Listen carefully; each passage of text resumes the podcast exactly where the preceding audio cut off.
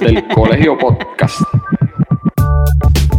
Saludos y bienvenidos a otro episodio más de los del Colegio Podcast, un podcast exclusivamente y altamente recomendado para todo aquel que no le tenía fe a Robert Pattinson como Batman y se han tenido que callar la boca porque ah, le han, bueno, ves, les cayó la boca eso mismo. ¿Qué hay, Gil? Espera, tú tranquilo, papi, tú tranquilo aquí. Oyendo, oyendo las noticias, pero coño, tiraste esa ahí. Vamos a presentar a Ey, nuestro invitado, que eso lo es dije. La, la máxima autoridad en geopolítica en Puerto Rico. Olvídese usted de los pajaritos de colores. No, si usted quiere saber lo que está pasando en el mundo, geopolítica, lo que sea, la guerra, aquí está Nieto, desde el podcast de Grayson. Él también es experto en DC y en Marvel, y por eso fue que Omi dijo lo, que acaba de decir de Batman. Nieto, ¿cómo? ¿Qué es la que hay? Bienvenido nuevamente, gracias por aceptar la invitación otra vez. No, gracias a ustedes por, por invitarme aquí. Duro. Eh, la película de Batman, ¿la viste? Sí, Duro. bien. demasiado, demasiado, demasiado Eh, dura. Pregunta que te hago. A mí yo soy fiel fanático de la trilogía de, de Christopher Nolan. Ujú. Su, sobrepasó. No la he ido a ver, pero Ok, lo que sucede es que es como te- hay mucha comparación y a mí no me gusta ni siquiera comparar porque realmente en eh, DC, como yo siempre digo, DC lo, más importante que tiene es el multiverso. Antes que a Marvel se le hubiera ocurrido todo ese tipo de cosas, DC son los que crearon el multiverso en los cómics desde hace, o sea, desde los 60, básicamente. Pero por eso yo no me gusta comparar. Tiene cierto parecido porque a diferencia de los otros Batman, este Batman es más real, igual que el mismo del de, que el de la trilogía de Nolan. Eh, son Batman bien reales, o sea, no es no es como el de Ben Affleck, como Batfleck, que es el de Zack Snyder, que, que era más para literalmente para estar en la Liga de la Justicia, o sea, vamos a pelear con, con, con, eh, amenazas extraterrestres, o vamos a pelear con paradigmas, exacto, con Darkseid. No, en este caso este es bien, terre- o sea, bien, Bien detective. bien real, down to earth y los criminales, o sea, los villanos son eh, básicamente como los de como los de Nolan, que son criminales, son pero son seres, no son no hay metahumanos, son realmente este seres humanos, o sea, criminales realmente, son Sí. los villanos. Este en este caso, cuando los vamos a comparar los dos, yo prefiero no sé, tendría que verla varias veces más para poder decirte si es mejor que la trilogía de de, de. Nolan. Este, la diferencia es que este es el primera, la primera vez que vemos el Batman, el verdadero Batman detective, que es uno que está en los, que está en los, en los cómics. Que, o sea, y básicamente tú, está, casi toda la película es Batman detective. Y Rookie, Este- un Batman Rookie que está en su segundo año como Batman. Exactamente, eso a mí me gustó bastante, que es que el- ese Batman tú lo vas a ver y tiene mucho, o sea, cuando tú ves las peleas te vas a dar cuenta que no es, no es Batman metiéndole las manos a todo el mundo o, o Michael o el de Michael Keaton. O sea, este Batman le mete las manos a todo el mundo, pero también coge cantazos. Cantazo. Y entonces, precisamente porque está aprendiendo, porque está apenas en su segundo año. Y, o sea, y todavía no tiene todo el, no tiene toda la, no Los tiene la mayoría de la parafernalia, este, lo- lo- los gadgets que tiene, que tienen otros Batman y todo eso. Además de que está bien jodido psicológicamente. Sí, exacto. Te vas Sí, a dar cuenta, eh, la está, ves te vas a dar cuenta. está durísima Sí, y la, yo la vi y las actuaciones a otro nivel, brother. Las actuaciones de todo el mundo, durísimas.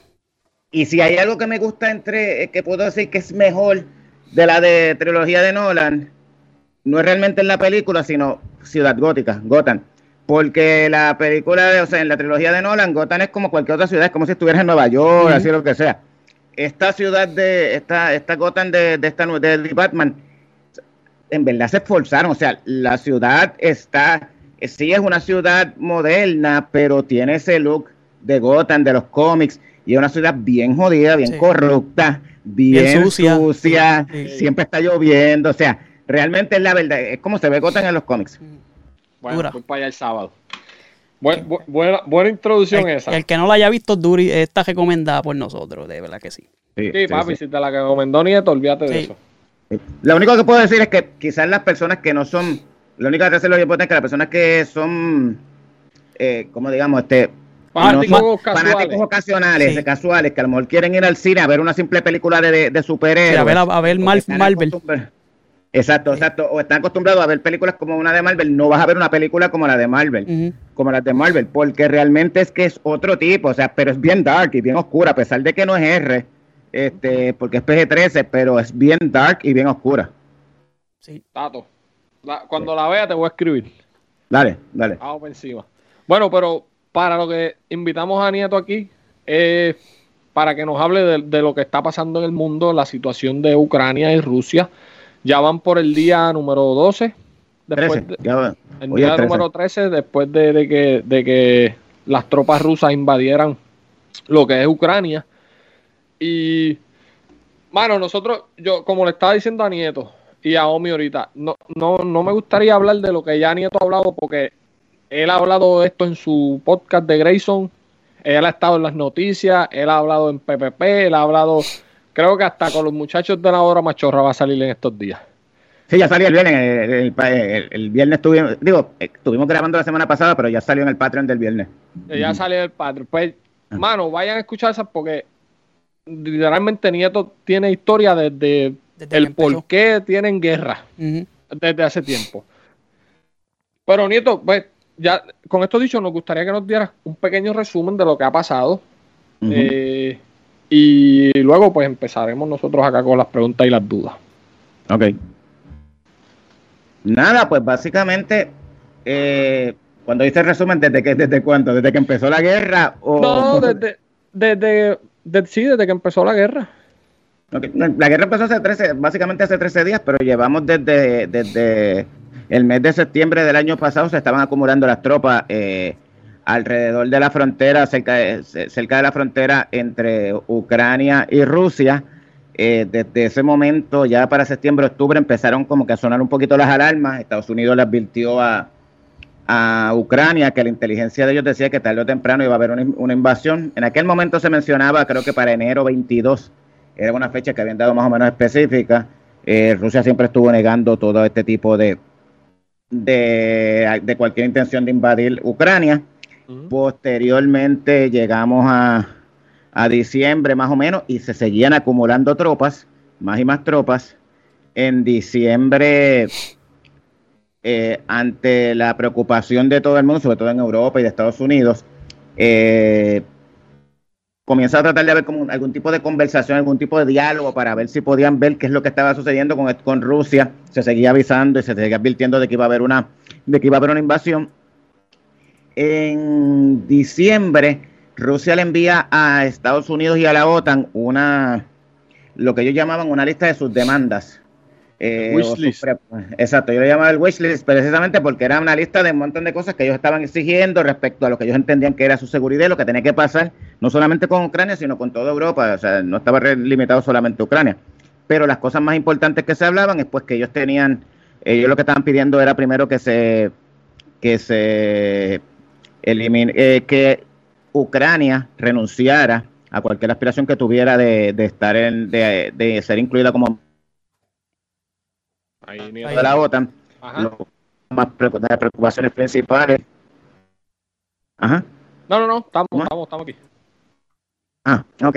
Y entonces, otra de las preocupaciones principales, pues le pidieron a la OTAN que dejara de estar haciendo ejercicios militares cerca de las fronteras de Rusia y en el Mar Negro. Este, también lo otro que pidieron fue también, pues básicamente algo relacionado, o sea, eh, regular o limitar el despliegue de misiles eh, de la OTAN en los países cercanos de, Europa del Este, cercanos a Rusia. Eh, y otras cosas más, pero esas eran las tres cosas más importantes. Posteriormente, en enero, Estados Unidos y la OTAN le dan su contestación a Rusia. Rusia en aquel momento dijo que no le interesa, que entendía que sus preocupaciones de seguridad no habían sido atendidas por seriamente, y, pero que ellos estaban dispuestos a seguir en el diálogo y bla, bla, bla. Eh, y seguimos en este en, estas conversaciones de bla, bla, bla, y reuniones y llamadas telefónicas y todo lo demás entre los líderes europeos y, los rusos, eh, llegamos a, a, febrero y en febrero se habían anunciado unos ejercicios militares de, del ejército ruso en conjunto con el, eh, con el ejército de Bielorrusia, lo cual ya alertó y creó más alarma y más preocupación porque Bielorrusia eh, queda en la frontera norte, queda al norte de Ucrania, por lo tanto ya tenías tropas ubicadas en eh, tanto en el este como ahora por el norte rodeando, más también se estaban organizando unos ejercicios navales de la marina de, la marina rusa en, en, el Mar Negro, lo cual técnicamente estaba rodeando completamente a, a, Ucrania. Y pues ahí comienzan a haber una, unas grandes preocupaciones. En eso es que empiezan los Juegos Olímpicos. Y justamente los Juegos Olímpicos terminan un domingo. Y el lunes es que se da, que eso fue hace dos semanas atrás, hace dos lunes atrás, viene el presidente Putin a dar una conferencia de prensa eh, donde de más de una hora, donde un discurso de más de una hora, donde habla de la nación rusa y de Ucrania y 20 mil cosas, y pues al final todo esto era para establecer que Rusia había decidido reconocer a las regiones de Donetsk y Luhansk, eh, que eran las llamadas provincias que de, las regiones del Donbass que estaban en guerra desde el 2014 están en guerra con en una guerra civil con el ejército de Ucrania estas regiones que son eh, eh, donde la mayoría de la población una mayoría de la población es eh, ruso parlante o de etnia rusa pues desde el 2014 estaban con la ayuda de Rusia en una en una guerra civil técnicamente ese territorio de por sí ya era estaba controlado por Rusia o sea Ucrania no controlaba ese, ese, ese, territorio desde el 2014. Este, por lo menos la parte donde estaban, donde estaban concentrados los, separatistas.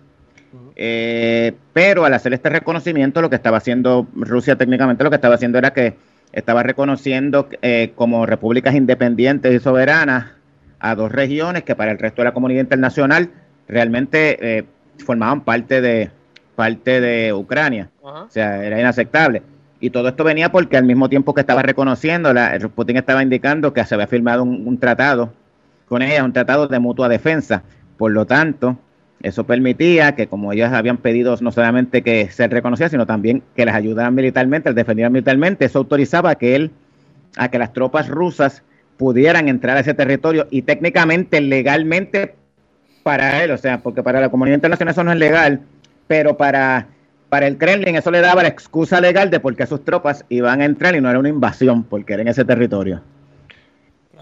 Eso levantó las alarmas, ahí empezaron una serie de las primeras sanciones, aunque no fueron las sanciones más graves. Y dos días después fue que comenzó la, invasión. Oye, básicamente, después de dos días, anunciaron que eh, Putin anunció que iba a iniciar una campaña, nunca le han llamado guerra, nunca le han llamado invasión, le llama, en Rusia se le conoce como una operación militar eh, eh, especial, operación militar especial. Y allá en este, Rusia si dice que es guerra, te metes en un revolú. Exactamente, sí, realmente no. Últimamente, eh, recientemente se aprobó una ley que es lo que ha hecho que muchos de los periodistas internacionales que estaban en Rusia, en Rusia se vayan, porque se aprobó una ley donde se penaliza todo lo que sea lo que ellos interpreten como, como fake news referente a la guerra. O sea, y eso quiere decir que tú dejas una versión diferente a la versión oficial del Estado del gobierno ruso. Entonces, los periodistas que eran extranjeros que estaban allí, porque en Rusia, en Moscú hay un montón de periodistas de todo el mundo, de diferentes de diferentes medios internacionales, pues se fueron. O sea, los medios llaman, los, diferentes medios internacionales llamaron a sus periodistas porque cualquier cosa que ellos fueran a indicar, cualquier reporte que fueran a dar, los podían meter preso por eso. O sea, porque técnicamente todo lo que no fue, fuera contrario a la, a la versión oficial del, del Kremlin, pues era fake news. Por eso es que, oh, mi perdón, yo sé que tiene una pregunta, pero ahora que, que, Nieto está diciendo eso, por eso es que ha mermado la, lo que es, porque si tú pones CNN o cualquiera de estas cadenas, ellos siempre tienen alguien en Kiev, tienen alguien en Moscú y tienen, por eso es que ha mermado la gente en Moscú ahora mismo, pues yo, ahora mismo no hay, ni CNN, ni la BBC de Londres, ni ninguna de las cadenas, este, RTBE, que es la, la española, tenía también su corresponsal ahí. La mayoría de los medios europeos tenían un corresponsal en, en, Moscú, pero ya no lo hay realmente, porque, o sea, una vez se aprueba esta ley, pues la realidad es que cualquier periodista, la única manera en que tú puedes, eh, cualquier cosa que tú informes que no sea la versión oficial, te pueden acusar de, te pueden acusar de que, de que está, de que está violando esta ley de fake news. Ok, ok. Oye, se, se llegó un, en un momento dado se llegó a, emitir como un cese al fuego para, para, no sé si negociar, acordar, llegar a un acuerdo. a las este, evacuaciones. Ajá, eso funcionó, al parecer no funcionó, porque yo lo que he escuchado es que siguen bombardeando. Sí, en la semana pasada empezaron las primeras negociaciones, eh, las primeras negociaciones a ver si se llegaba a algún tipo de acuerdo entre entre representantes de Ucrania y representantes de Rusia. Esto, y esto se estaba dando en Bielorrusia, cerca de la frontera de Bielorrusia y Ucrania. En aquella ocasión, lo primero, en la primera, en la primera reunión no se logró nada. Y en la segunda, pues se llegó a un acuerdo para establecer lo que se llaman eh, corredores humanitarios, que es básicamente que las personas que no habían tenido la oportunidad de salir de algunas ciudades que estaban ya sitiadas, este, como pudiera ser Mariupol o Kharkov, que son ciudades que ya están rodeadas por las tropas y no hay forma de que puedan salir voluntariamente como otras. Hay otras regiones donde no hay tropas realmente, lo que pueden haber son bombardeos como tal, pero no hay tropas desplegadas que te estén, que te, que estén tomando la ciudad. Pues para que en esos momentos esos corredores se establecen a través de un cese al fuego. Ambas partes se ponen de acuerdo en cuándo, eh, de, qué hora, qué hora, pues va a haber este cese al fuego para que puedan salir los civiles. La realidad es que eh, no se ha podido dar, por lo menos la primera intento no se dio, no se dio bien, se tuvo que suspender ambas partes, cada quien se culpa, los rusos culpan a los ucranianos y los ucranianos culpan a, los rusos de que fueron los que empezaron a, atacar. Este, después de eso se trató en la en la tercera reunión de las negociaciones se trató de, de, llegar a algún tipo de acuerdo nuevo para esto mismo, para establecer los corredores y por lo menos se ha dado algo. No han sido 100% exitosos. Había visto que también el ejército, eh, Rusia había hecho una propuesta, pero el ejército, digo, el gobierno de Ucrania rechazó una propuesta nueva respecto a estos corredores porque la realidad es que la mayoría de las la propuesta que estaba haciendo Rusia estableció unos corredores que iban directamente hacia Bielorrusia o hacia su territorio, entonces la gente iba a terminar en Bielorrusia y después en Rusia. O sea, técnicamente no, no iban a salir de Ucrania para Polonia o para cualquier otro país, sino que si se seguían por, se, se dejaban llevar por esos corredores iban a terminar en Bielorrusia, en Rusia. Y entonces, pues, para el gobierno de Ucrania era, inaceptable en ese sentido. Se ha dado algo, pero sí, siempre hay, no, hay constantemente informes de que se, en ciertos momentos se ha, se ha roto, se ha roto ese el fuego, pero no tanto como la primera vez. Ok. Ven acá, Nieto. Ahora que estás hablando de que, de que se han reunido las partes, ¿hay alguna, sabes, ¿hay alguna opción de que, de que, de que se reúnan los presidentes? ¿Sabes? Que no hayan intermediarios. ¿Sabes? Que se reúnan Zelensky con Putin. Ok. Zelensky ha pedido eso eh, públicamente en las conferencias de prensa. Él, él, ha dicho que se reuniría, incluso ha, exhortado o ha retado al presidente Vladimir Putin a que se reúna con él. La realidad es que eh, Putin, no de ahora, desde siempre, desde que Zelensky eh, asumió la presidencia, eh, Putin realmente lo ha eh, minimizado, o sea, nunca ha querido sentarse con él porque él entiende que no es en su momento el de, en su momento lo que se lo que se no lo dijo directamente, pero lo que siempre se ha dicho es que por fuentes del Kremlin es que entendía que él no es un suficiente líder a la altura, un jefe de Estado. Obviamente me imagino que ahora tampoco va a querer reunirse con él porque la proyección internacional que tiene la figura de Zelensky, eh, pues es otra cosa, o sea, y es algo de lo cual, lo cual Rusia nunca pensó que pudiera que pudiera hacer lo que, lo que, o sea, básicamente lo han proyectado al nivel de un hombre de Estado. Este, y técnicamente, o sea, la realidad es que hasta este momento él sí se ha crecido como un líder, un líder inspirador, un líder que, que, que está ahí, además de que como él viene del mundo del espectáculo, era comediante, pues él tiene esta proyección, él sabe proyectarse ante las cámaras, sabe lucir bien en ese sentido. Eh, pero es, irónico porque normal, porque su gestión gubernamental administrativa cuando era presidente antes de la guerra, o sea, era bastante caótica. y, la, y, la, y las encuestas que tenía en su momento dado el año pasado, las encuestas lo pintaban muy mal porque él llegó al poder eh, basándose en un, en un mensaje de que iba a combatir la corrupción, que la corrupción es uno de los problemas principales de Ucrania. No importa cuál sea el partido de gobierno, ellos tienen un serio problema de corrupción. Y él llegó con la idea de que iba a combatir la corrupción. Y él salió electo en el 2019, si no me equivoco. Y en estos dos años, pues no había habido mucha diferencia. Y su respuesta a la pandemia tampoco había sido la mejor. así que su popularidad, o sea, su rating de popularidad no eran los mejores.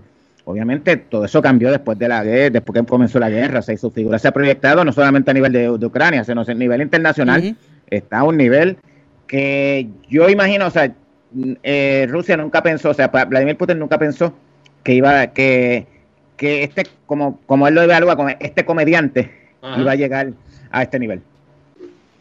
Duro. Omi.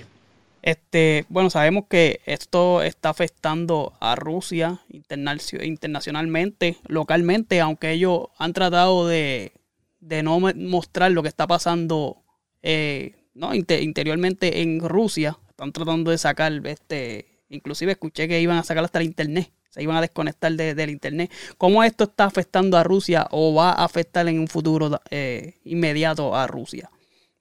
Bueno, lo que lo que los está afectando a ellos son las sanciones. Realmente, no es la guerra.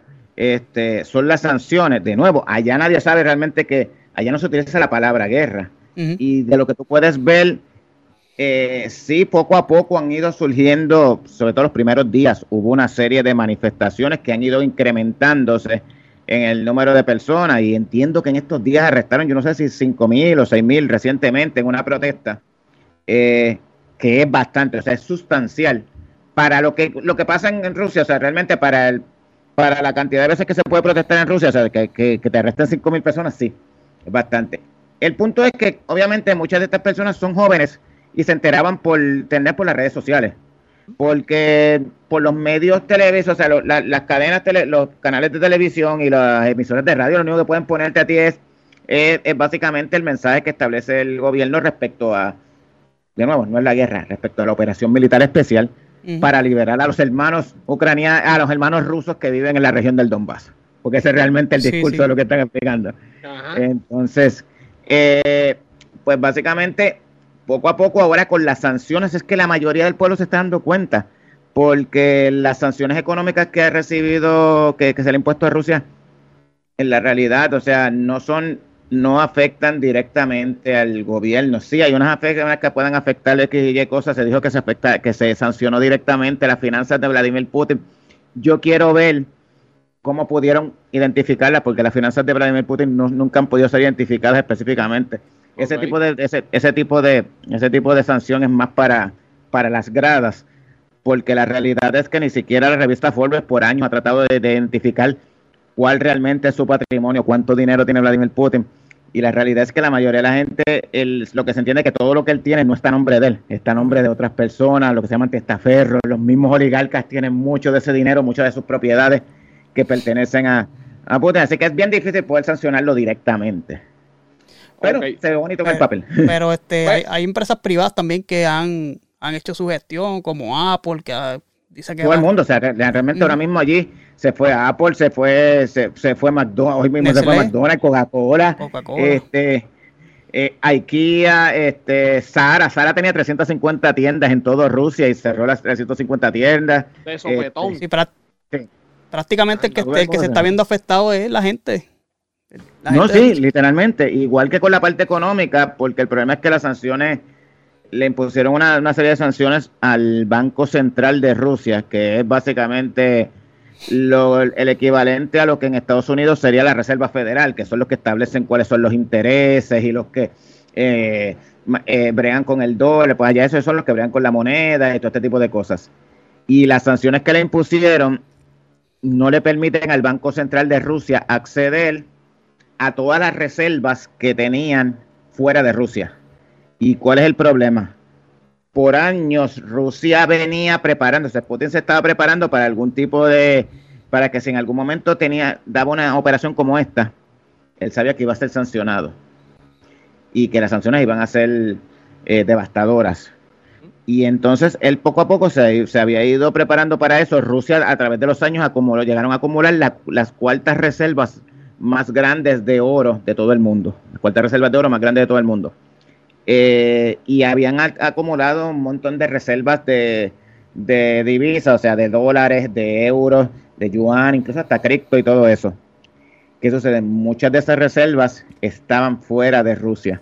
Y al imponer esas sanciones, ya el Banco Central de Rusia no tiene acceso a eso. ¿Qué ha pasado? Que el rublo, que es la moneda de, de Rusia, se cayó por el piso. O sea, y básicamente Eh, creo que ahora mismo, o sea, está que, o sea, un rublo está cerca, vale menos de un centavo. Un centavo. Wow. Escuché al presidente Sí. esta mañana, eh, esta mañana diciendo que el rublo estaba por debajo de un centavo y que le puso otra sanción más que es que baneó el petróleo y el gas de los Estados Unidos, ¿verdad? El, eh, eh, eh, baneó las exportaciones que pudieran hacer Estados Unidos de, de petróleo de petróleo ruso. Eso, esa medida es más que nada simbólica porque eh, Estados Unidos, creo que lo que llegaba cuando tú venías a ver era como un, un 2% de, de lo que ellos... Eh, bueno, no, eh, ok, Estados Unidos y el Reino Unido, cuando tú los juntabas a los dos, eh, eran el 2% de lo que vendía Rusia en petróleo a nivel mundial. Ok. Por lo tanto, realmente no le afecta directamente porque su principal comprador es China y los otros compradores son en el mercado europeo. Y la Unión Europea eh, a eso no se unió, no se unió al... La Unión Europea di- dijo que durante el día de hoy dijeron que no, respecto a sanciones contra el petróleo o contra el gas, ahí no se iban a unir. Obviamente para Estados Unidos era mucho más fácil, porque realmente lo puedes prohibir porque realmente no necesitas de ese petróleo. Ya. Y, y Sí. la realidad es que como que ese petróleo, eh, aunque no tiene sanciones, eh, se está vendiendo bien, no se está vendiendo muy bien porque el petróleo sí no tiene sanciones, pero no puedes pagarlo en dólares. Ajá. El barco que, en los barcos en los que vas a sacar el petróleo no pueden llegar a los muelles porque tienen sanciones, sea que es Ajá. difícil sacarlo. Yo te iba a hacer una pregunta acerca del petróleo en los Estados Unidos. Estados Unidos produce petróleo y tiene grandes reservas de petróleo, ¿no? ¿Por qué es- Estados Unidos depende tanto del petróleo del, del extranjero? Entonces, a lo mejor esto es una pregunta pendeja, Nieto, y si es pendeja, dímelo. No, no, no, no, pendeja. Lo que pasa es que eh, Estados Unidos es, un, es el primer. eh, eh, Estados Unidos consume más petróleo del que produce. Por lo tanto, como quiera, tiene que exportar. Pero adicional de eso, Estados Unidos también guarda sus propias reservas, precisamente pensando en una crisis. Ellos pre- no gastan sus propias reservas, Ajá. sino que las abren o las sacan cuando es necesario en ciertos momentos específicos para tratar de estabilizar el mercado. Recientemente lo hicieron antes de que empezara la guerra, como para enero trataron de hacerlo y lo hicieron un poco, pero no hizo gran diferencia porque este como quiera los precios se mantuvieron altos. Ok. Pero esa es la principal. tenía esa pregunta porque eh, ¿sabes? tengo unos panas que estábamos hablando esta mañana y que ellos me decían, pero si Estados Unidos tiene petróleo y tiene una reserva súper grande, porque es que depende tanto? Pues nada, me metí a buscar y te quería hacer esa pregunta porque en verdad tenía esa duda. También el problema es que eh, el- la, la producción de petróleo que a diaria, los barriles de petróleo que produce diariamente este, Rusia, que es el tercer productor del mundo, eh, si tú sacas a Rusia del mercado, o sea, no hay- o sea, ni Estados Unidos, o sea, todos juntos no puedes, no tienes, de los, de los actores actuales en el mercado, no podrían compensar eh, ni sustituir la falta del petróleo que, la falta del petróleo que, que, que trae al mercado este Rusia. Por eso es que se están viendo unas gestiones en otra, en otra línea para tratar de buscar alternativas de donde se pueda. ¿Tú piensas que, ¿verdad? Yéndonos por esa línea, tú piensas que Estados Unidos eh, al, al final de cuentas terminará negociando con Venezuela? O con Irán. Eh, Que, o sea, que ellos no Eh, tienen ellos- relación. con- es con ambos, es con ambos. Pues, o sea, ellos, hicieron una, ellos le hicieron unos acercamientos a Venezuela y no es para comprarles necesariamente a ellos, es para si ellos eliminan, si Estados Unidos elimina las sanciones al petróleo venezolano, Venezuela puede, puede salir al mercado ah, y eso aumentaría la aumentaría eh, la, la, la oferta de petróleo, porque realmente lo que está pasando ahora mismo es que la OPEP, que es la Organización de Países Exportadores de, de Petróleo, que básicamente eso está controlado por las monarquías árabes, por los árabes, por, los- los- eh, por Arabia Saudita, Emiratos Árabes Unidos, Kuwait, todos estos países. ¿Qué sucede? A- es- Hoy mismo, ahorita estaba leyendo, salió en el Wall Street Journal, que eh, Biden estaba tratando de comunicarse con ellos para, porque básicamente lo que quería pedirle era, mira, tienen que abrir la llave porque si ustedes aumentan la producción el precio baja, pero si ustedes se me siguen manteniendo así, en las últimas reuniones ellos han dicho que no. La última se fue como hace dos, como dos semanas y ellos dijeron que no, que no iban a aumentar la producción. No la van a aumentar, la realidad es que ellos perdieron un montón en el, en el 2020 con la pandemia. Es el año del 2020, acuérdate que hubo muchos años que, o sea, que los precios se cayeron por el piso porque nadie estaba, nadie podía salir de la casa a nivel mundial, la mayoría de la gente no, no se estaba comprando no se estaba comprando gasolina, no había petróleo. Coño, se llenaba, eh, el civil se llenaba con 19 pesos y se llenó con 40. Exactamente. ¿Qué sucede? Ellos cogieron un cantazo en el 2020, todas estas monarquías árabes, todos estos grupos, todas estas monarquías, todos estos países dependen mucho de, dependen no, o sea, básicamente su, su, su presupuesto se basa en el precio del, del, del, del, petróleo. Hay veces que si el petróleo, el barril de petróleo baja de cierta cantidad, entiendo que en Arabia Saudita era como de 45 dólares para abajo, si, si baja de 45 dólares, hay pérdida. Ya ellos como país están en déficit. tienen que tratar de mantenerse por encima. ¿Qué sucede? Ellos perdieron en el, en el 2020 y están tratando de recuperar ahora con estos precios altos y no les va a dar la gana de abrir la pluma.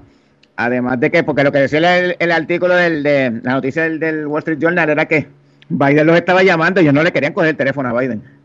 Wow. Eso está cabrón, que no le quieran coger el teléfono al presidente de los Estados Unidos. Y la pues realidad, es que, la realidad es que las monarquías, este, las monarquías del Golfo, o sea, Arabia Saudita y, y Emiratos Árabes Unidos, tenían una mejor relación con la administración Trump de la que pueden tener con la administración de Biden. Y tampoco tenían una gran, una gran relación tampoco con la administración de Obama.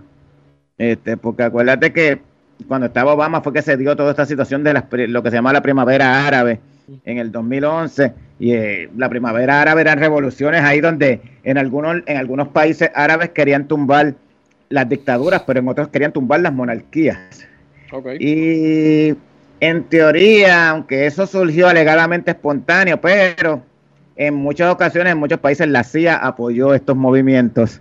Y pues entonces, ellos de por sí, esa era la administración de Obama y tienen cierto resentimiento en algunas cosas con, eso.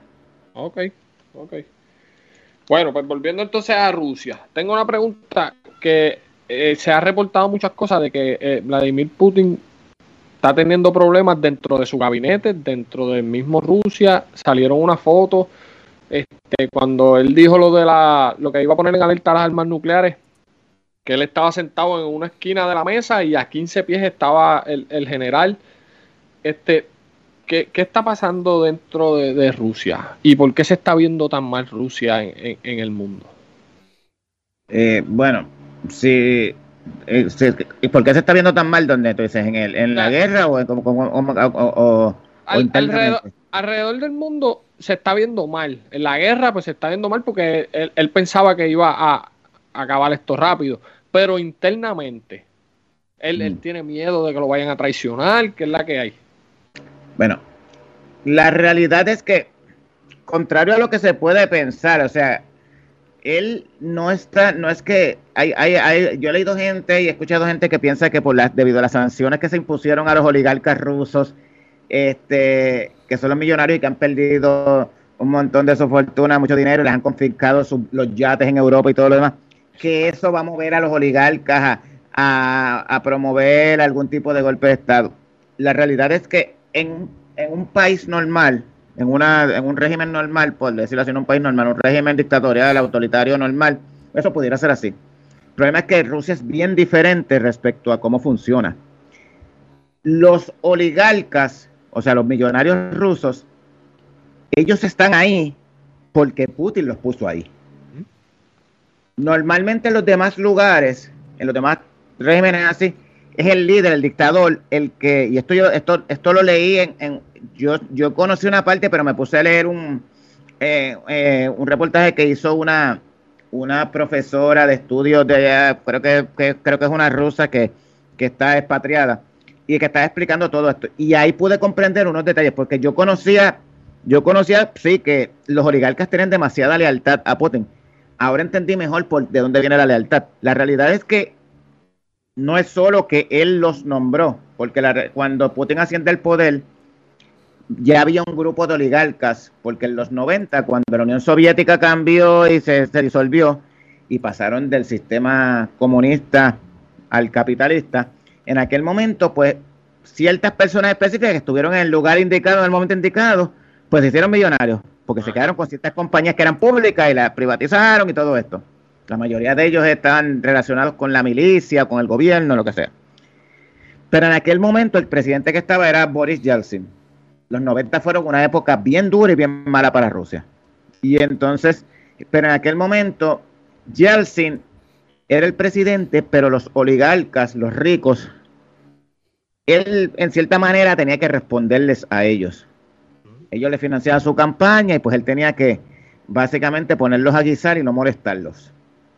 Cuando Putin llega en el, eh, se convierte en presidente oficialmente en el 2000, eh, una de las primeras medidas que él tomó esos primeros años, que fue algo bien simpático ante la población, fue que empezó a perseguir a todos estos oligarcas. Incluso metió preso al, hombre más rico de, Rusia.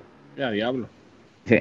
Y entonces, en ese sentido, él fue persiguiendo, eso ya eso le ganó mucho apoyo popular. Pero, según él iba quitando oligarcas, él quitó los que estaban de antes, pero puso los suyos. él, él simplemente lo que hizo fue sustituirlos. Y los que él nombró, muchos de ellos son de, son de su, eran de su círculo cercano o, o, de su confianza. Y esta gente están ahí en los sitios que están por Putin. O sea, el dinero que ellos tienen técnicamente, sí, ellos lo disfrutan, pero no es el dinero de ellos. Ellos están administrando el dinero de Putin. Esa es la forma real.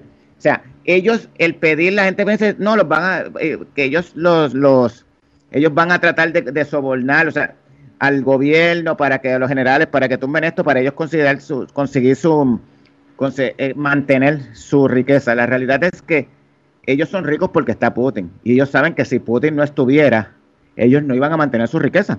Porque quien viniera después los iba a procesar, o sea, ellos le deben lealtad completamente.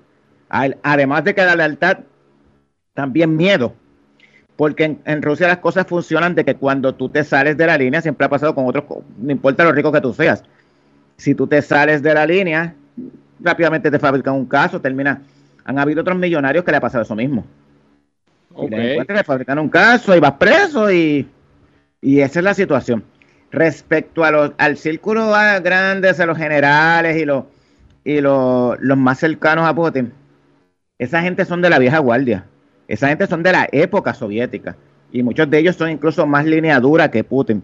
O sea, muchos de ellos no tienen necesariamente tanto problema con que ahora mismo las medidas que se estén tomando sean tan autoritarias hacia el pueblo.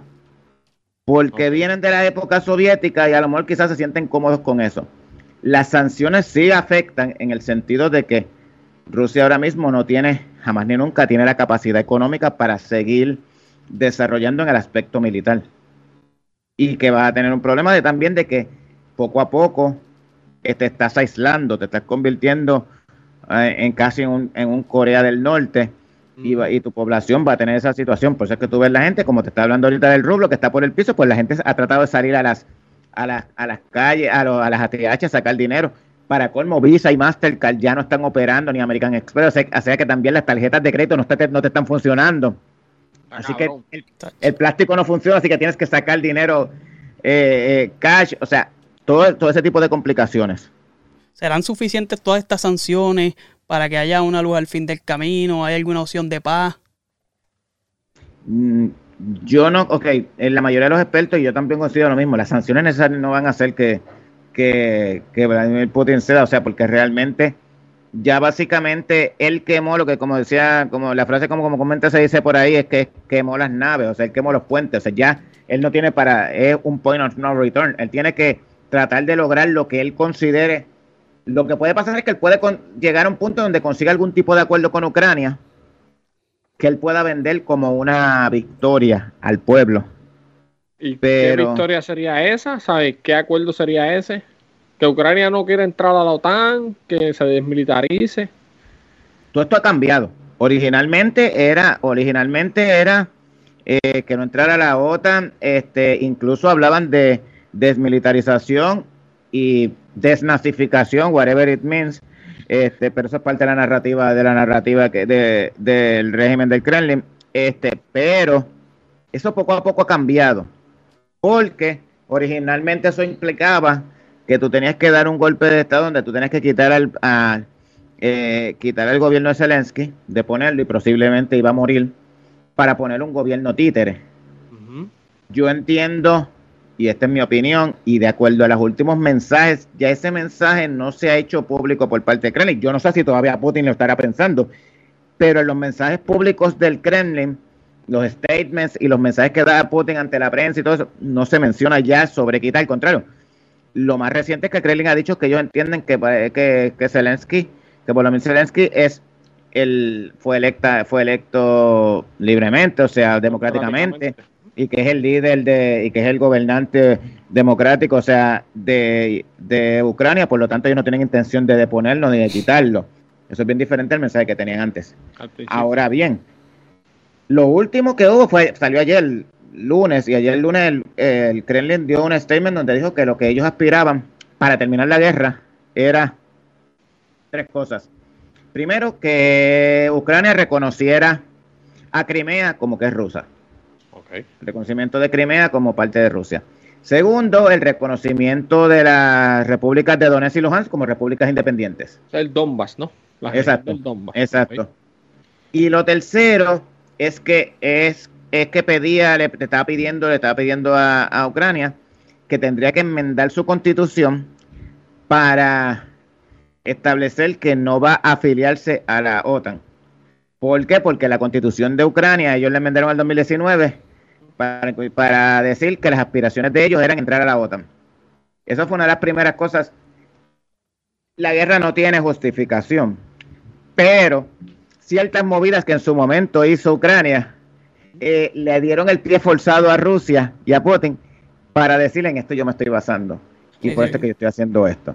Una de las cosas es que Ucrania en el 2019 enmendó su constitución para incluir que, para incluir que su aspiración final era, eh, eh era ser, formar parte de la OTAN. ¿Qué sucede en aquel momento? Ese tipo de, ese tipo de, expresiones. Ah, y lo otro era que iban a recuperar Crimea. Ese tipo de expresiones públicas que obviamente Ucrania no puede recuperar Crimea por sí sola.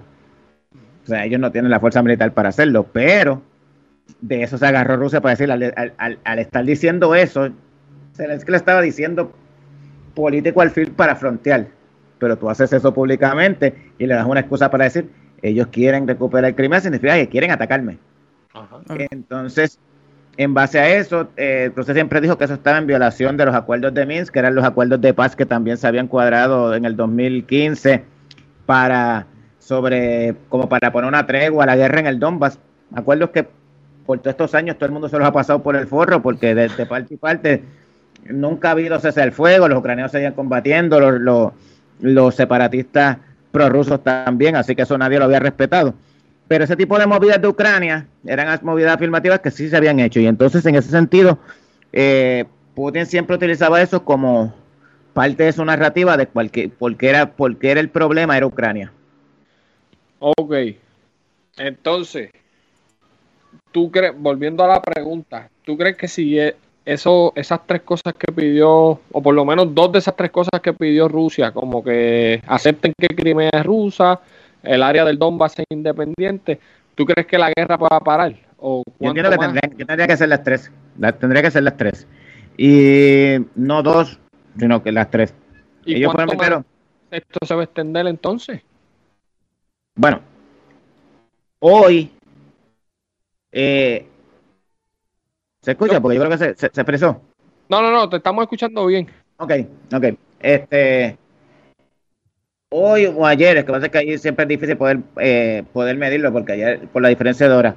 Zelensky dio una entrevista a la cadena ABC eh, News en la, en la noche de ayer en un programa especial. Y entre las muchas cosas que habló, habló de un montón de cosas. Pero una de las cosas que habló era con un lenguaje bastante abierto, o sea, porque no fue, utilizó con mucho cuidado las palabras para no verse como que, que, estaba siendo categórico, pero estaba diciendo, dijo que está dispuesto a discutir el estatus sobre el estatus de las regiones de Crimea y el estatus de la región del, de las repúblicas del Donbass, que está dispuesto a medio de unas negociaciones poder sentarse y poder discutir el estatus sobre esa región. Obviamente, esa es la forma en la que tú estás diciendo, porque tú no puedes decir a la soltada, no, yo estoy dispuesto, estoy, voy a aceptar lo que me dijeron. Este, tú de, esa es la forma de tú más o menos decir que tú estás abierto a discutir X oye cosas, porque si tú lo vas a descartar, tú dices de plano, yo descarto esto.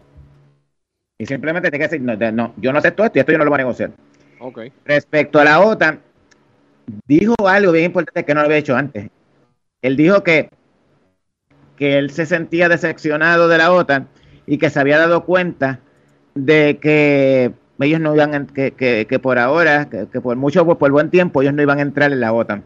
Y que la OTAN no quería meterse en todo este revuelo porque lo que querían eran evitarse los problemas que ya le habían demostrado, como que ellos querían que ellos resolvieran sus problemas, pero no iban a intervenir por ellos. Ok. Eso es un mensaje bien diferente a lo que él había dicho en días anteriores. Y es un lenguaje que no está diciendo que él está renunciando a la OTAN, pero te está adelantando que está decepcionado y que ha comprendido de que no puede entrar en la OTAN. ¿Qué significa eso? Que puede ser que a lo mejor esté dispuesto. Obviamente, pudo haberlo dicho simplemente por decirlo y a lo mejor quizá el momento de la realidad no lo va a hacer.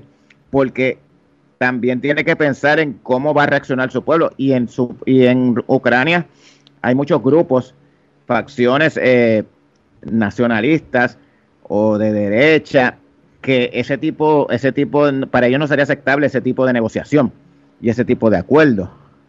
Incluso pudiera enfrentar un golpe de estado de parte de ellos en, en un caso, en un caso extremo por ese tipo de cosas. Que él tiene que contemplar si eso al final se puede negociar. Ahora bien, el jueves hay una negociación en Turquía.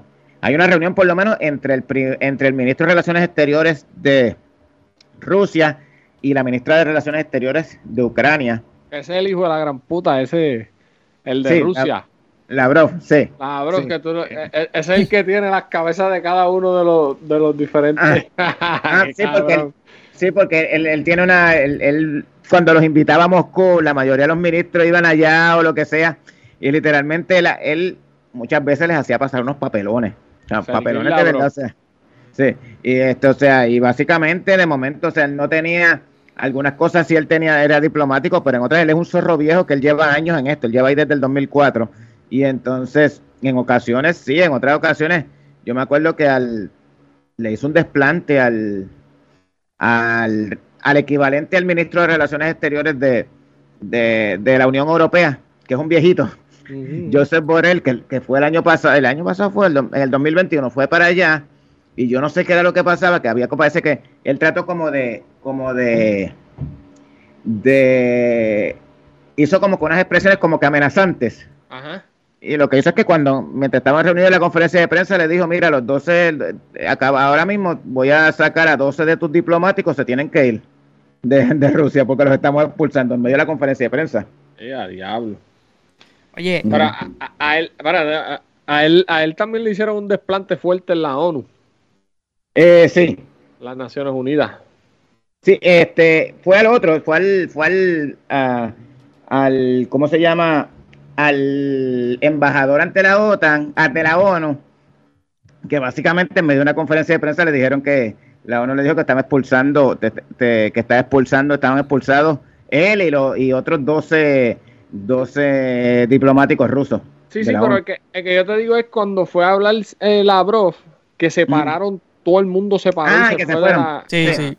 También, sí, sí. Entonces, antes de que Omi te pregunte a esa pregunta, ibas a decir algo de la reunión del jueves y te interrumpí y nos fuimos por otro lado. Mala No, mía. nada, que el jueves hay una reunión eh, que fue organizada, una mediación organizada por, por Turquía, en las cuales durante el fin de semana Turquía estuvo en comunicaciones, el presidente Erdogan de Turquía estuvo en comunicaciones tanto con, con Putin como con Zelensky, igual que el primer ministro de Isra- israelí, Israel. el Netanyahu Bennett, que también estuvo, o sea, él, via- él- viajó, Bennett viajó a Moscú, es el único líder mundial que ha viajado a, a Moscú después y se ha reunido con Putin después de que empezó la guerra.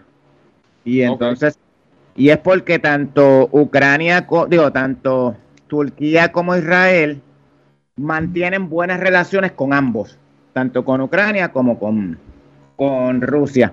Y en cierta manera, este existen buenos canales de comunicación y son los que quizás están más como que más propicios o más capacitados por, o ambas partes están de acuerdo en que pueden aceptar que sean mediadores, porque pueden haber otros mediadores que se hayan ofrecido y o, o Ucrania o Rusia no, lo, no los aceptan.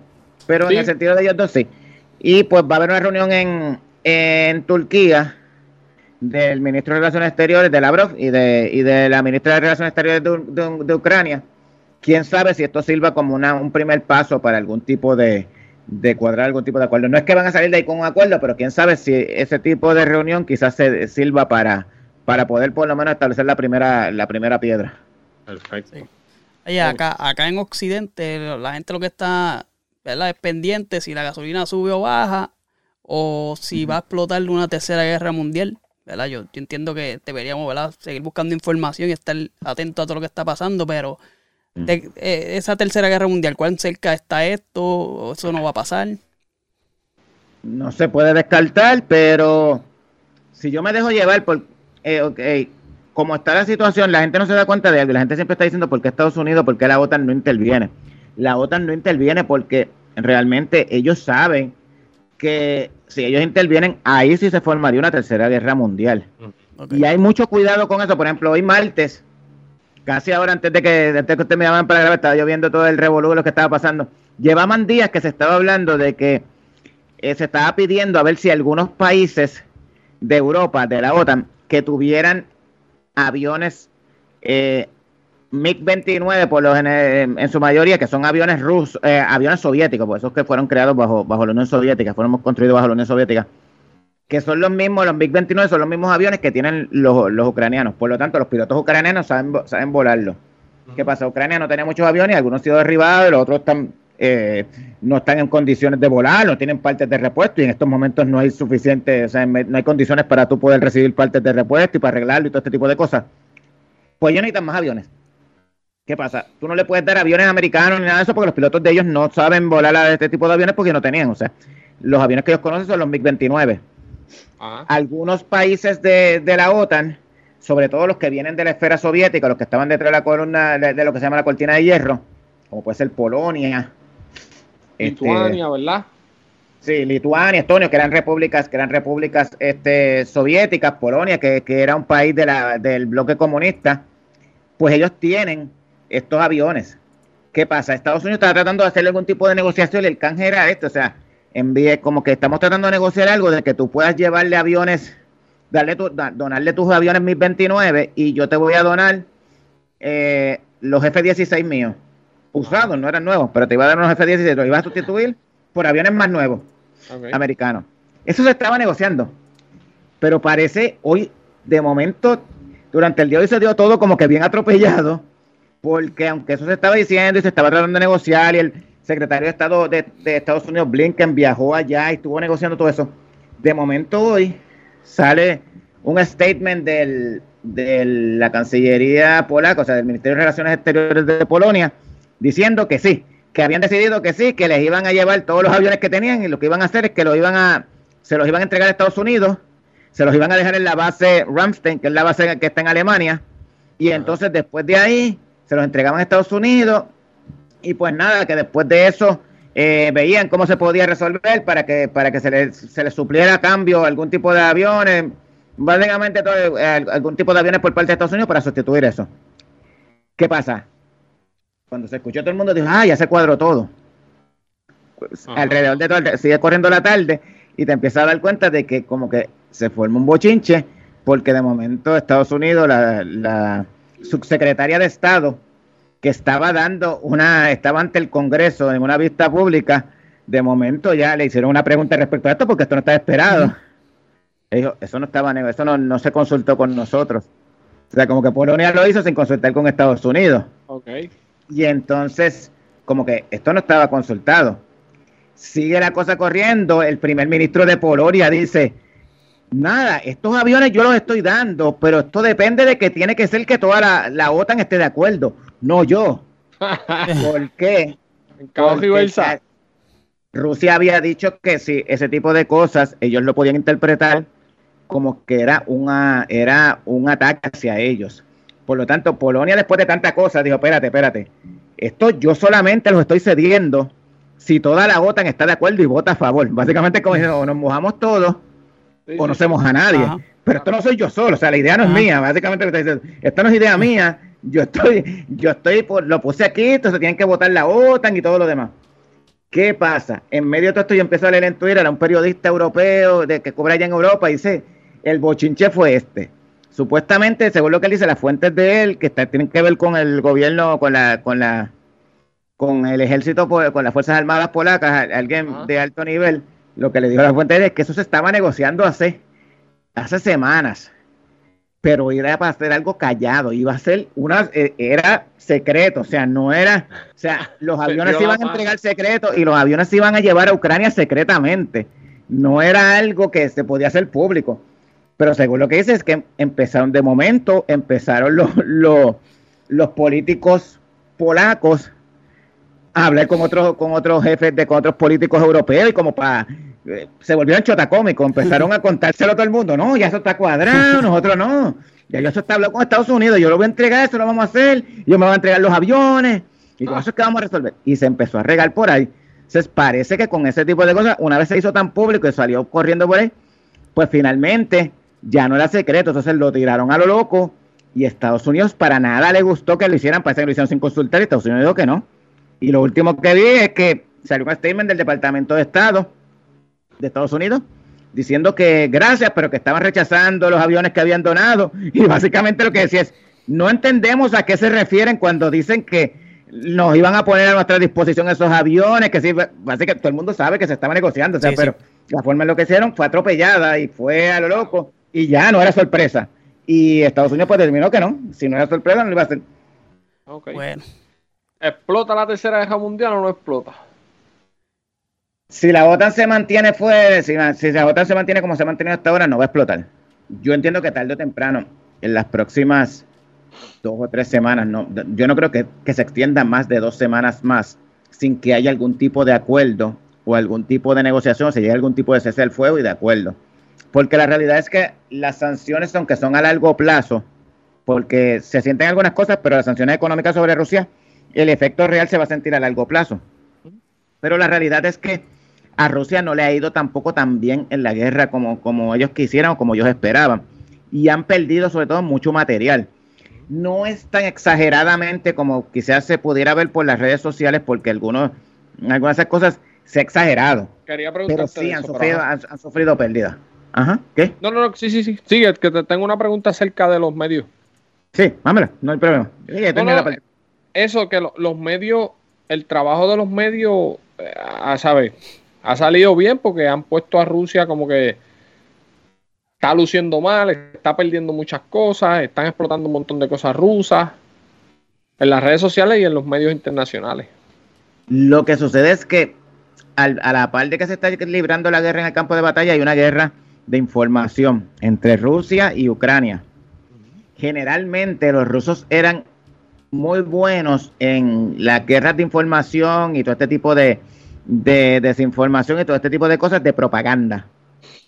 Pero han sido superados por los ucranianos. Los ucranianos en esta, en esta ocasión, en esta guerra, básicamente les han pasado en el rol, en el, punto de aspecto, en el mediático, en todo lo que tiene que ver con, eh, con guerra informática, con, con propaganda, con mostrar no solamente los errores de y, la, y, la, y los fracasos del ejército de la Fuerza Armada rusa, sino también con resaltar la imagen de, los ucranianos. Y obviamente para ellos también es mucho más fácil porque cuando los medios están a tu favor, pues los medios, todo lo que dicen, normalmente ellos reportan un montón de cosas que no necesariamente son ciertas. Hay muchas que sí, pero a veces de momento, o sea, hoy mismo estaba viendo un, ellos por la mañana había leído que habían, estaban reportando que habían asesinado a un general ahí. Y en la conferencia de prensa que dio hoy el departamento de, de que el Pentágono junto con junto con, con lo que se llama este el, el, el departamento la, la, el DNI que son la el la, la inteligencia de Estados Unidos. Estaban dando una información una conferencia de prensa respecto al respecto al, a la guerra y ellos pues establecieron que ese general ellos no tenían confirmación de que había fallecido. Ese fue el que dijeron que estaba en el convoy, que iba caminando, yo no sé, y que lo mataron, supuestamente. Depende, porque ellos han anunciado, Ucrania casi cada dos días te dice que mató un general. Ok, eh, ya. Y entonces, de esos dos, de esos generales que ellos anuncian, por lo menos que yo ya he podido verificar, que yo he chequeado porque yo chequeo los, los, los medios y trato de darle seguimiento más allá. Creo que esos cuatro, por lo menos dos, no he visto confirmación. Hay dos que sí, yo estoy seguro que los mataron, pero hay dos que nunca ha habido más confirmación más allá de eso. Ok. De la misma manera se hablaba de que en los primeros días de la guerra se habló de que habían derribado eh, dos aviones IL-76 que son aviones grandísimos que lo que usan es para, tra- para transportar tropas y equipos Ajá. que si eso lo hubieran derribado, o sea, en ese avión nada más iban a ir como 400, como 400 soldados y iban a, y en el otro eh, iban a haber un montón de equipos, tanques y todo lo que sea. Y eso más allá de que lo dijeron, nunca se, se te subieron un video de nada, de, o sea, si eso lo hubieras derribado, habría un site donde estaría todo el avión derri- derribado y todos los cuerpos y la Sí, más y todo información. el equipo. Exacto. Y de eso nunca más se volvió a hablar. Igual que del Ghost of Kiev, que nunca más se volvió a hablar. Que eso- Era eso iban a hacer una todo del of Exactamente. Exactamente. Y muchas cosas que anuncian directamente, pues claro, porque obviamente si tú estás, y yo no, tú no los puedes culpar, porque realmente todo este tipo de cosas tú estás peleando por tu país y los medios y el gobierno van a decir lo que sea necesario para mantener la supervivencia y obviamente para mantener la moral de- del pueblo en alto. Más que nada, porque eso ni siquiera, primero, los rusos que están en, en el en Rusia, la, gente- la gente que está en Rusia no recibe esa noticia. Y los, y los soldados rusos no tienen acceso a redes sociales mientras están peleando, así que tampoco tienen, pueden estar viendo esas noticias ni ver las redes sociales y, ni enterarse de eso. Es más bien para subirle la moral a su pueblo y para mantener el hype dentro de Occidente de los que los están apoyando. Ya. ¿Está ready Rusia para la OTAN? Cualquier cosa que pase. Eh, Rusia siempre ha sido claro. Putin una vez lo- fue- eh, dio una conferencia de prensa recientemente, antes de la guerra, cuando, cuando Macron viajó a, allá a Moscú. Y él básicamente dijo allí que sabía, él reconocía que Rusia era un solo país que no podía enfrentarse realmente a la OTAN, que era una alianza y eran ve- 30 países contra ese equipo. Pero al final terminó siendo una, una, una amenacita que dijo, pero aunque no podríamos pelear desde el punto de vista convencional, ustedes no tienen que perder la, tienen, no pueden perder de perspectiva de que somos una de las dos principales potencias nucleares y que tal vez no podríamos pelear una guerra convencional, pero podríamos terminar en una guerra nuclear que nadie saldría ganador.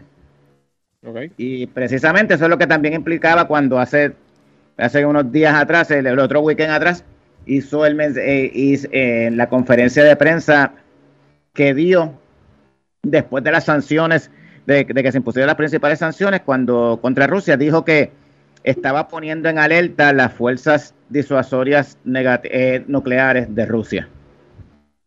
Ok. Perfecto. Nieto, yo creo que, ¿verdad? Todas las dudas que teníamos nos las aclaraste. Omi, ¿tú tienes algo más por allá? No, no. Yo, solamente que- quiero preguntarle a Nieto Ajá. algo antes de que Omi le diga.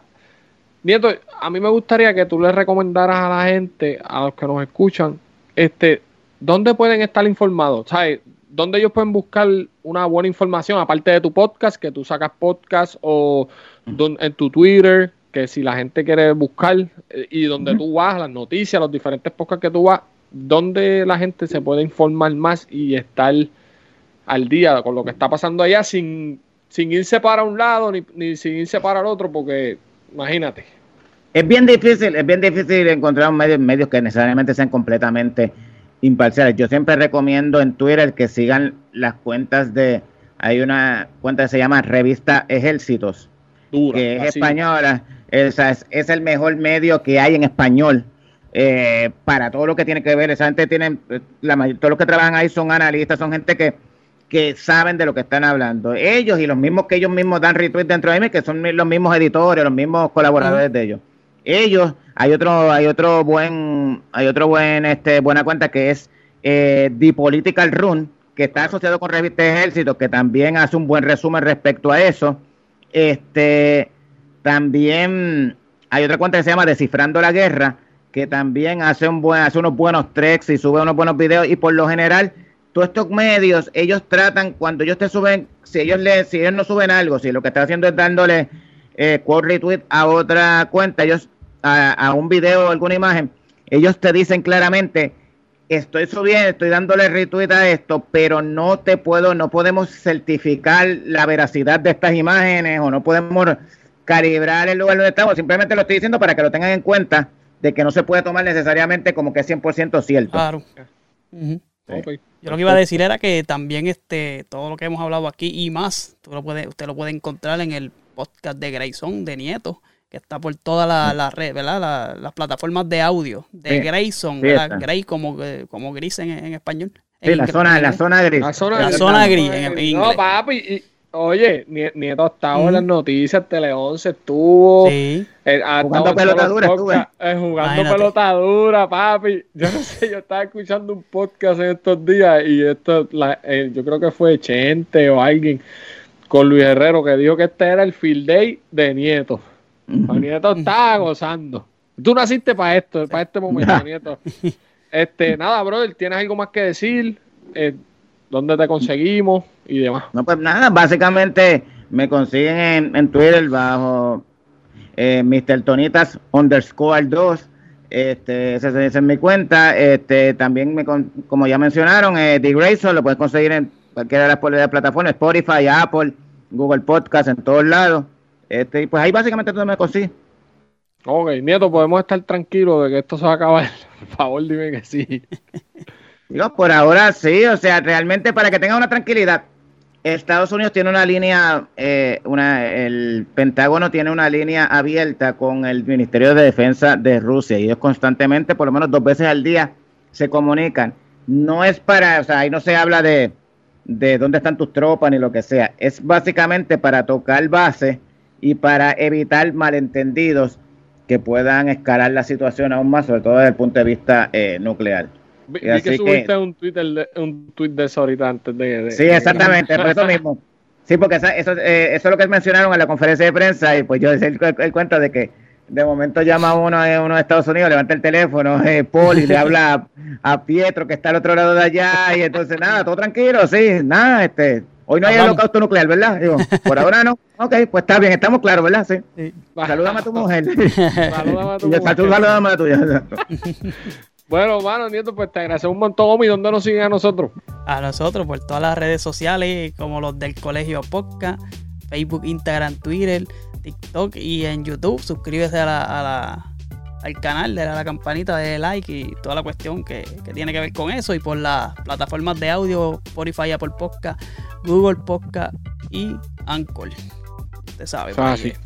Bueno, Nieto, gracias por todo, brother. Éxito en todo lo que estás haciendo, papi. Te sigo en todos lados y sabes que, sabes que somos tus fanáticos, tú sabes. así. Bueno, gracias a ustedes por invitarme aquí, que saben, aquí siempre a la orden. Durísimo. Vamos, papi. Hablamos. Gracias. Cuídense. Gracias. Eh.